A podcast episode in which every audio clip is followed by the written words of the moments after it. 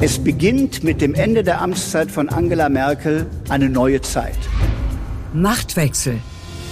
Ich bin zutiefst davon überzeugt, dass dieses Land einen Neuanfang braucht. Der Welt-Podcast zur Wahl. Ich möchte eine Regierung anführen, die unser Land nach vorne bringt. Mit Dagmar Rosenfeld und Robin Alexander. Am Anfang war das Wort. So steht es in der Bibel. Das Wort eines zornigen Mädchens aus Schweden steht am Anfang der grünen Kanzlerkandidatur. How dare you? You have stolen my dreams and my childhood with your empty words. And yet I'm one of the lucky ones.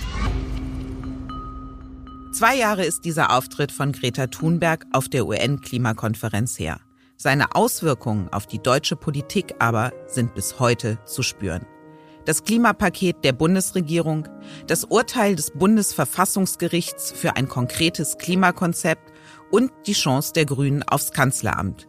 All das hat auch mit Greta Thunberg und der Klimabewegung Fridays for Future zu tun. Zwar sind die Grünen zwischenzeitlich in den Umfragen abgeschmiert, doch geht das weniger auf einen Wandel des politischen Klimas zurück, als auf menschengemachte Fehler des grünen Politikpersonals. Nun aber könnten mit dem neuen Bericht des Weltklimarats die grünen Inhalte wieder in den Vordergrund rücken. Kann das für Annalena Baerbock der Gamechanger sein? Oder haben Sie und Ihre Partei intern längst die Hoffnung auf eine Kanzlerschaft aufgegeben? Darüber sprechen Robin und ich in dieser Folge von Machtwechsel.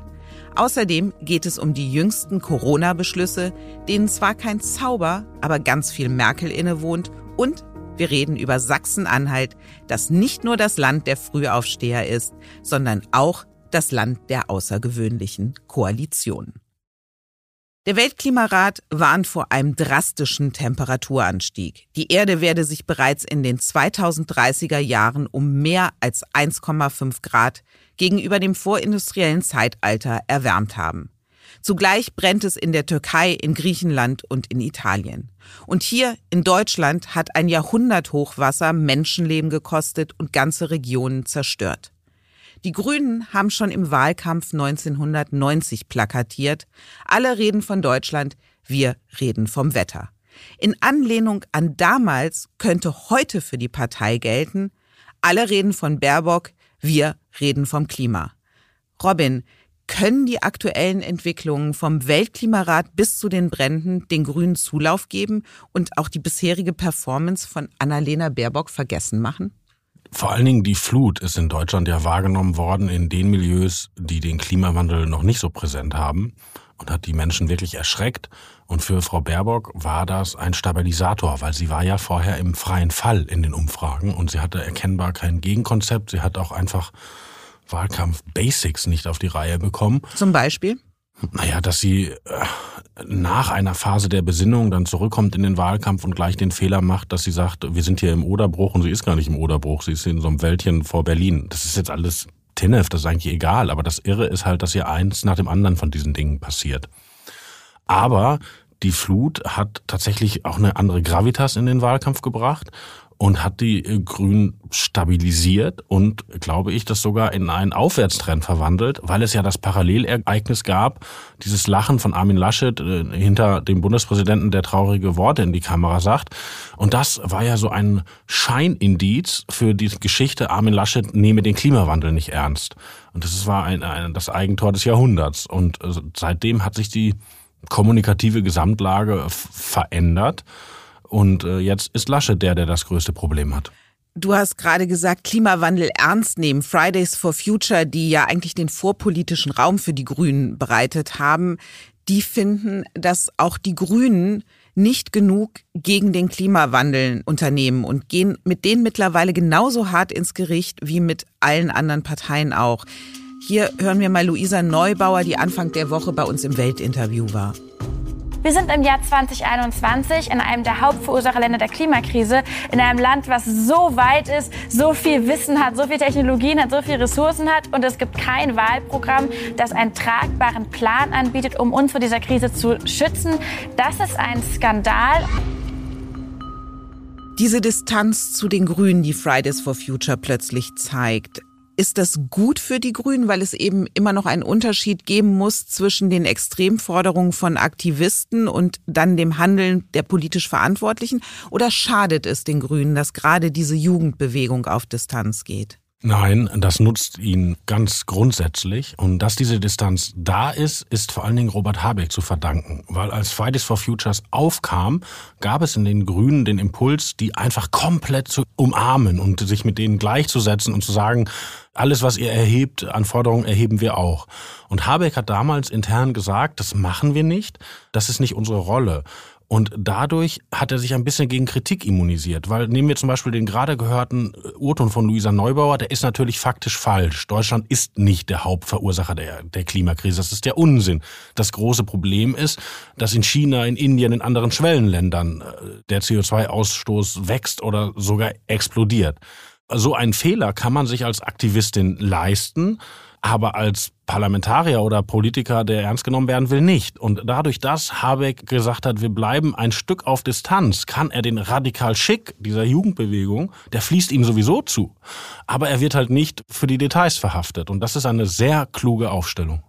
Du hast Robert Habeck schon angesprochen und der Name Robert Habeck, der ist auch immer die Alternative zu Annalena Baerbock. Du hast auch eben schon gesagt, für Annalena Baerbock ist es nicht so gut gelaufen bisher und da stellt sich halt die Frage, wie sehr die Grünen selbst noch überhaupt daran glauben, dass eine Kanzlerschaft möglich ist. Und Robert Habeck ist jetzt im ZDF-Sommerinterview gefragt worden, ob die Grünen denn angesichts der Umfragen noch um Platz eins kämpfen. Wir sind bei 20 Prozent ungefähr in den Umfragen. Wir kämpfen um ein möglichst starkes Ergebnis und möglichst stark ist nach oben offen. Dann werden wir gucken, was daraus passieren kann. Noch vor einem Jahr klang Robert Habeck im Sommerinterview deutlich selbstbewusster. Wir kämpfen um die Führung in diesem Land. Ein Problem. Der Zweiter ist, kämpft, niemand kämpft um Platz zwei, der Zweiter ist. Das ist doch, das möchte ich mal sehen, dass Dortmund oder Bayern München oder wer auch immer antritt und sagt, ja, wir wollen gerne Zweiter werden. Auch damals lagen die Grünen wie heute um die 20 Prozent in den Umfragen. Und es sieht so aus, als ob der eigentliche Baerbock-Effekt Ernüchterung ist. Wie ernüchtert die Grünen sind, das sieht man ja auch an ihren Plänen für ein Klimaministerium mit Vetorecht, was ja eine Art Nebenkanzleramt ist. Ja, du hast das genau richtig beobachtet. Diese Idee der grünen Kanzlerkandidatur, die entstand ja im Jahr 2019. Da gab es diesen spektakulären Europawahlkampf, wo die CDU unter Annegret Kramp-Karrenbauer in der Krise war, wo die grüne Kampagne fantastisch funktionierte, wo die erste Mal richtig groß rauskam. Und darauf kam dann ja noch die ganze Klimabewegung. Ja? Und dann hat Habeck sozusagen den historischen Moment Karl Theodor zu Gutenberg hätte gesagt, den Kairos gesehen. Erklär mal kurz, warum Kairos? ich glaube, äh, wenn man die Gelegenheit sagen will, und möchte aber gleichzeitig ähm, Bildungshintergrund transportieren. Und Platon im Original gelesen hat. Genau, ne? dann, dann der Kairos. Äh, aber warum nicht? Habeck hat diesen Kairos gesehen und hat natürlich darauf spekuliert, wenn du in diese Duellsituation kommst, fließt dir ja wahnsinnig viel Aufmerksamkeit zu. Und das war ja das, was sie tatsächlich geschafft hatten mit dem Riesenglück, dass sie im Moment der Laschet-Nominierung und der Baerbock-Nominierung tatsächlich vor der Union waren, wo man diese Duellgeschichte ja glauben musste. Und gleichzeitig war das natürlich eine tödliche Falle eigentlich für Olaf Scholz, weil alle dachten, der spielt ja keine Rolle mehr in diesem Duell. Ja, und aus diesem Duell haben die sich einfach selbst rausgeschossen durch die Trotteligkeiten von Frau Baerbock. Erstaunlicherweise. Und jetzt haben sie eine andere Kommunikationsstrategie, weil 20 Prozent, 19 Prozent sind ja für die Grünen eigentlich kein schlechter Wert. Ja. ja. Das ist, ist ja, ich meine, die sind im real existierenden Bundestag sind ja die kleinste Fraktion. Ne? So, und damit sie nicht in diese Abwärtsspirale geraten, ah, wir performen unter unseren Erwartungen, äh, machen sie jetzt, wir sind ja auch relativ stark und wir wollen noch stärker werden. Aber das, was eigentlich wirklich die historische Gelegenheit war, man kann die Union schlagen, sie sind schlagbar. Das haben sie vermasselt. Im Moment sieht es aber auch so aus, als ob die Union sich selbst schlagen würde. Also jüngste Forsa-Umfrage, da liegt die Union bei 23 Prozent. Wir haben gerade über das Selbstbewusstsein der Grünen gesprochen. Das Selbstbewusstsein der CDU und von Armin Laschet muss doch auch am Boden sein. Ja, allerdings ist es eine Forsa-Umfrage und um äh, nochmal Bildungshintergrund durchschauen zu lassen, die muss man mit Cum grano salis nehmen. Robin, ich bin so tief beeindruckt. Ich glaube, ich fange gleich an, dich zu siezen. Nein, lassen wir das. Also Umfragen funktionieren ja so, dass die Institute Rohdaten erheben und dann mit ihren Erfahrungen kombinieren und dadurch rauskommen die Zahlen, die wir haben. Und Forsa ist dafür bekannt, das besonders mutig zu tun. Ne? Also der, der Hast du schön gesagt. so, aber das heißt ja nicht, dass die Trends nicht stimmen. So, und der Trend läuft gerade krass gegen Armin Laschet. Äh, das weiß er natürlich selber, er ist ja nicht doof. Das wissen auch die anderen in der Union. Und da wächst gerade die Sorge und bei einigen schlägt sie schon in Panik um um es etwas weniger humanistisch, dafür etwas bodenständiger zu sagen, ergeht es Laschet gerade so, wie es Schulz vor vier Jahren ergangen ist? Also von Schulz stammt ja der schöne Satz, hast du Scheiße am Schuh, hast du Scheiße am Schuh. Ist das das, was Laschet gerade erlebt? Naja, der Unterschied zu Schulz ist, Schulz kam ja von der Europabühne auf die nationale Bühne und geriet in diese seltsame Messias-Rolle, wo sich ja alle wunderten, die Martin Schulz vorher kannten, weil Martin Schulz ist ein sehr guter Politiker, der hat in Europa extrem viel bewegt. Die Krise des Europaparlaments aktuell zeigt auch, wie sehr der da fehlt, aber er war natürlich keine Barack Obama-Figur, zu der er dann von unseren Kollegen und von anderen kurz geschrieben wurden. Aber Laschet ist ja nie als Messias Eben. gesehen worden. Also, also Laschet hat einen Absturz, aber er hatte ja nie einen Höhenflug von Absturz und Höhenflug kommt man ganz schnell wieder zurück zu den Grünen. Robin, du siehst bei den Grünen nicht nur in der Performance von Annalena Baerbock einen Grund, warum es im Wahlkampf so schwierig für sie ist, sondern auch in der Struktur und auch der Kultur der Partei. Ja, wir haben ja gerade darüber gesprochen, dass die Grünen 2019 eigentlich dieses wunderbare Jahr für sie hatten. Und ich glaube, das ist oft so in der Politik, dass die Ernte erst eingefahren wird, äh, lange nachdem man gesät hat. Und ich glaube, dieses 2019 war nur möglich, weil die Grünen in einer Phase, wo es ihnen eigentlich nicht gut ging, viel richtig gemacht haben. Nämlich die letzte Bundestagswahl war nicht so gut für die Grünen. Äh, danach haben sie die Führung ausgewechselt und sie standen eigentlich, sie waren unter ihren Möglichkeiten. Und dann haben Habeck und Baerbock kluge Dinge gemacht. Die haben die Kommunikation völlig verändert. Die haben gesagt, wir sprechen jetzt für die ganze Gesellschaft, nicht nur für unser Alternativmilieu. Die haben versucht, durch strukturelle Reformen in ihrer Partei diesen alten, überlebten Dualismus äh, Fundis Realos aufzubrechen. Die haben auch am Programm gearbeitet, sind zum Beispiel die Skepsis gegenüber der Schulmedizin ein Stück weit losgeworden. Also die haben viele kluge Sachen gemacht, die so ein bisschen unterm Radar gelaufen sind, auch intern waren, die aber die Grundlage waren für diesen 2019er Höhenflug. Ich glaube aber, wenn man jetzt rückblickend guckt, haben sie dann im Höhenflug ein bisschen diese Arbeit abgebrochen und sie haben Dinge versäumt, die sie hätten tun sollen. Zum Beispiel, sag mal. Ja, man, man fragt sich doch, warum, warum haben die so auf die Baerbock-Krise so schlecht aus der Parteizentrale kommuniziert? Also warum haben die mit dem Holzhammer zurückgeschlagen? Also eigentlich eine Methode, die sie ja überwunden hatten. Also sie waren ja schon mal schlauer. Und dann, wenn man sich anguckt, ist es ja so, in dieser Parteizentrale gibt es zum Beispiel einen Geschäftsführer, der würde bei anderen Parteien Generalsekretär heißen den haben nicht die Vorsitzenden ausgesucht, sondern der wird selber auf dem Parteitag, sucht er sich eine Mehrheit. Das ist dieser Michael Kellner. Also das ist ein Mensch, der existiert politisch aus eigenem Recht. Mhm. Das Und eigentlich ist, ist der Generalsekretär der Dienende des Vorsitzenden oder der Vorsitzenden. Genau, also das ist schön für Herrn Kellner, dass er da seine eigene politische Basis hat. Aber für die Kommunikation war das sicherlich nicht gut, weil jemand, der so tickt wie Habeck und wie Baerbock in ihrer guten Zeit getickt hat, hätte vielleicht einen subtileren Angang gefunden. Oder ich gebe dir ein anderes Beispiel. Die Grünen haben ja mittlerweile viel Erfahrung mit erfolgreichen und auch weniger erfolgreichen Wahlkämpfen auf Landesebene gemacht. Aber diese Landespolitiker sind gar nicht Teil des operativen Kerns. Der operative Kern der Grünen sind Habeck Baerbock als Vorsitzende, sind die beiden Fraktionsvorsitzenden, das sind ja auch zwei, äh, sind der schon erwähnte Geschäftsführer und die parlamentarische Geschäftsführerin Britta Hasselmann. Also die treffen sich einmal in der Woche, die machen jeden Morgen eine Schalte, die sozusagen steuern die Tagespolitik. Aber wo ist denn ein Tarek Al-Wazir, der in Hessen regiert, der sagen kann, wie es geht? Wo ist denn ein Winfried Kretschmann? Oder auch, nehmen wir eine sehr kluge Frau, Katharina Fegebank aus Hamburg. Die hat das alles schon erlebt, was die Baerbock erlebt. Die ist mit Riesenvorschusslorbeeren in einen Wahlkampf gegangen und hat gegen einen blassen Sozialdemokraten verloren.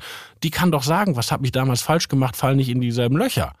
So, und das Problem ist, in einer anderen Partei wären solche Leute in einem Parteipräsidium. Ja? Warum haben die Grünen haben sowas die bis heute nicht? Ja, das ist, die kommen ja aus dieser Antiparteienkultur. Da wollen sie ja gar nicht mehr wahrhaben, dass sie mal als Bewegung gestartet sind und, und gar nicht als die großen Verteidiger des Parlamentarismus, als die sie sich heute darstellen. Die klugen Leute haben aber erkannt, sie müssen die Strukturen parlamentarisieren und professionalisieren läuft aber immer auf Basiswiderstand. Und Habeck und Baerbock hätten diese 2019er Siege nutzen sollen und sagen sollen, wir haben gewonnen und jetzt professionalisieren wir uns. Und mit der Autorität des Siegers hätten sie das durchsetzen können. Und das haben sie damals versäumt und ich glaube, das fällt ihnen heute auf die Füße. Aber in ihrer Inszenierung, gerade wenn man sich die jüngsten Parteitage der Grünen anguckt, das ist doch alles sehr professionell gewesen. Ja, das sieht so aus, aber wenn wir es uns genau anschauen, auf diesem Parteitag hielt doch sozusagen die emotionalste Rede Caroline Emke. Das Lass uns da ganz kurz reinhören ja. dann. Wir werden das im Wahlkampf sehen. Es wird sicher wieder von Elite gesprochen werden und vermutlich werden es dann nicht die Juden und Kosmopoliten, nicht die Feministinnen oder die Virologinnen sein, vor denen gewarnt wird, sondern die Klimaforscherinnen. Frau Emke ist ja eine, eine, Kollegin von uns, aber auch eine Person, die in diesem klassisch deutschen Predigerton, wie den früher Heinrich Böll oder Günter Grass hatten, also das ist jemand, der im grünen Milieu ein Topstar ist und da alle mitreißt, aber außerhalb des Milieus natürlich auch ein bisschen Antireflexe auslöst. Und wenn man so jemand dem emotionalen Höhepunkt des Parteitags überlässt, dann entscheidet man sich, zu den Bekehrten zu predigen und nicht zu denen, die noch zweifeln. Das ist so ein bisschen so, wenn die CDU auf ihrem Parteitag in den Mittelpunkt eine Predigt von Kardinal Wölki stellen würde. Das machen sie natürlich nicht, weil die Leute, die schon katholisch sind, müssen nicht noch katholischer gemacht werden. Aber die Grünen haben sich entschieden, die Leute, die schon grün sind, noch grüner zu machen, statt auszugreifen in Milieus, die sagen, das sind doch interessante Leute, vielleicht wären das auch welche für mich, aber so ganz in den inneren Diskurs will ich dann doch nicht. Dieser Part hat mit der Bibel angefangen. Ich lasse ihn auch mit der Bibel enden. Fürchtet euch nicht. Im Hinterzimmer. Das wohl öffentlichste Hinterzimmer der Republik ist die MPK mit der Bundeskanzlerin, wenn es darum geht, die Corona-Strategie festzulegen. So haben wir erfahren, dass Jens Spahn Duplo-Riegel ist, dass Markus Söder findet, dass Olaf Scholz schlumpfig grinst und Bodo Ramelow schon mal eine Runde Candy Crush spielt, wenn es mal wieder länger dauert. Am Dienstag nun hat die MPK wieder getagt. Die Frage aber, die seit Wochen von Wissenschaftlern, Medizinern und Politikern debattiert wird, die hat sie nicht beantwortet. Nämlich, welche Parameter werden der Corona-Lage gerecht? Das ist wirklich die kniffligste Frage von allen. Weil auf der einen Seite ist klar, ohne Inzidenz geht es nicht, weil die Inzidenz ist einfach die Zahl der Infektionen. Also das ist völlig klar, ohne die Inzidenz kann keiner äh, damit operieren, weil wir müssen ja sehen, wie viele infizieren sich. Mein Eindruck ist, da diskutieren sowohl der Bund, also der Bundesgesundheitsminister, RKI und die Landesgesundheitsminister noch eifrig darum, aber es ist noch keine, kann man jetzt wirklich sagen, äh, keine Glücksformel gefunden, die das alles schon ins, ins, ins, ins Lob bringt. Naja, um Glück geht es da nicht, sondern um eine realistische Einschätzung der Lage, die auch so etwas wie Normalität wieder ermöglicht. Ist es nicht wahnsinnig frustrierend, dass diese entscheidende Frage nicht beantwortet worden ist? Wir haben doch eigentlich eine Zeitreise erlebt. Das war doch gestern so wie in der ganzen Corona-Zeit. Also als hätten wir nie geimpft, als hätten wir nicht den zweiten halbwegs milden Infektionssommer gehabt. Das war doch alles wie immer allein, dass dieses Format weitergemacht wird, das doch schon gescheitert ist. Also Angela Merkel hat sich im Frühjahr dafür entschuldigt, hat um Verzeihung gebeten, dass dieses Format Mist produziert. Dann ist die Bundesnotbremse endlich im Parlament beschlossen worden. Also die Parlamentarisierung der Pandemiepolitik, die wir immer eingeklagt haben, die hat es gegeben. Und jetzt fangen die wieder mit der MPK an. Und das ist wirklich frustrierend. Und ich glaube, dass das auch die Akteure frustriert. Schau, zwei Ministerpräsidenten haben gar nicht teilgenommen und haben ihre Chefs der Staatskanzleien geschickt in diese Runden. Früher hätten sich Politiker ein Bein ausgerissen, um in den Gesprächskreis der Kanzlerin zu kommen. Also da ist doch, und auch wieder hinterher die, die Kommunikation. Söder ist ja wenigstens noch der Einzige, der das klar auf den Punkt bringt. Also man muss ja nicht seiner Meinung sein, aber seine Sätze ergeben ja Sinn. Er sagt, lasst euch bitte alle impfen, sonst geht der Mist von neuem los.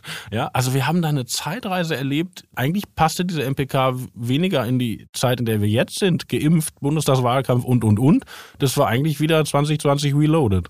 Ist das die typische Alternativlosigkeit, die für Merkel so symptomatisch ist? Also wir haben jetzt dieses Format und dazu gibt es dann keine Alternativen? Ich finde ein bisschen schon. Also mich erinnert das so an die Euro-Krise. Die Euro-Krise wurde ja in diesen EU-Räten überarbeitet, die immer frustrierender wurden. Und auch da Merkel hat ja einen großen Vorteil, dass sie komplexe Probleme versucht zu reduzieren, aber bei den einmal gefundenen Reduktionen bleibt sie dann auch. Also ich erinnere mich, in der Eurokrise war das immer die Frage der Spreads. Also wie, wie weichen die griechischen Staatsanleihen von den deutschen ab. Das ist natürlich ein super wichtiger Wert, aber das war auch nicht, damit konnte man auch nicht die Lage des Kontinents beschreiben. Und also die Inzidenz ist sozusagen der Spread der Pandemie, der ja, Wert, von dem sie nicht lassen kann? Ja, wobei man darf natürlich jetzt auch nicht das Kind mit dem Bade ausschütten und sagen, also die Spreads waren nicht egal in der Eurokrise und die Inzidenz ist auch nicht egal. Und dass man sagt, es ist nicht egal, ob die Inzidenz bei 800 oder bei 8 liegt, das finde ich schon richtig. Das also, ist klar, aber wir ja. haben doch dazugelernt, die Situation ist eine andere. Du hast es angesprochen, was das Impfen angeht, als vor einem Jahr. Und trotzdem ist es dieser starre Inzidenzwert. Also jetzt hast du ja auch gesehen, eine Sieben-Tages-Inzidenz von 35. Das ist jetzt der Wert, ab dem spätestens ein ganz strenges Testregime für Ungeimpfte gilt. Ja, die 35, das, das muss ich dir zugeben, die ist wirklich deprimierend, weil die 35 ist ja nur, weil sie sich auf keine Zahl einigen konnten. Also die 35 ist die alte Zahl, die Helge Braun mal vorgeschlagen hat, wann müssen Landkreise Maßnahmen ergreifen, dass da noch niemand geimpft war. So, und die haben gestern eine neue Zahl gesucht und konnten sich nicht einigen und sind bei der alten geblieben. Und das ist natürlich Mist, das stimmt schon. Die Erkenntnis der Woche. What happens in Sachsen-Anhalt stays in Sachsen-Anhalt. Dort wird es nun wohl eine Deutschlandkoalition geben, also ein Bündnis aus CDU, SPD und FDP. So groß der Name klingt, so klein ist die Wahrscheinlichkeit, dass diese Koalition bundesweiten Modellcharakter hat. In der Tat, also das ist für Sachsen-Anhalt eine richtig gute Nummer, weil Haselhoff konnte ja damit die Grünen rausschmeißen. Und vorher hat die Sachsen-Anhalt-CDU, die dort ein bisschen konservativer oder eigentlich sogar deutlich konservativer aufgestellt ist als anderswo, die haben sich an den Grünen aufgerieben. Das hat die wahnsinnig genervt. Und Haseloff hat jetzt das irre Wahlversprechen erreicht, wenn ihr CDU wählt, haltet ihr nicht nur die AfD draußen, sondern ihr schmeißt zusätzlich die Grünen aus der Regierung. Und das ist natürlich für die CDU in Sachsen-Anhalt eine Riesennummer.